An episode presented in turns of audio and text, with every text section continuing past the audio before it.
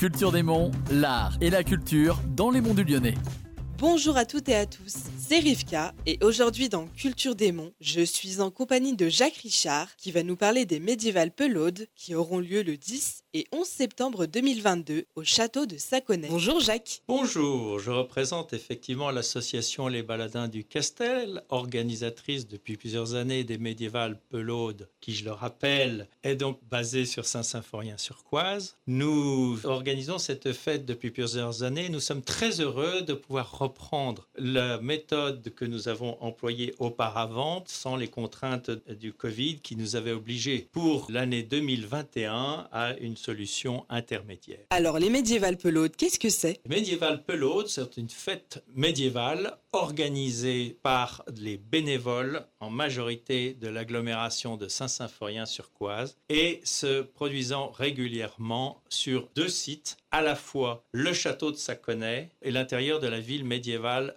de Saint-Symphorien-sur-Coise. Le château de Saconnet, en partie construit à la fin du Moyen Âge, son parc, sa terrasse et ses jardins se prêtent parfaitement à une fête médiévale typique et la ville de Saint-Symphorien, avec ses rues anciennes, se prête aussi également à des défilés de personnes costumées de façon médiévale. Est-ce qu'il y a un thème particulier cette année? Alors cette année, le thème des monts en feu. Beaucoup d'animations seront sur ce thème. Le samedi 10, c'est une grande animation qui durera toute la journée. À partir de 11h et jusque tard dans la nuit, plusieurs troupes animeront le camp en proposant d'une part des animations artistiques, calligraphie, danse, musique, des métiers anciens, l'aubergerie, frappe de la monnaie, les forges, des combats, des démonstrations d'armes diverses, arcs, lances, trébuchets, lancers de haches, bien sûr des troubadours et des animations pour les enfants, des contes, des tirs à l'arc, des tournois, des ateliers enfants, des joutes. Et un spectacle enflammé nocturne clôturera la soirée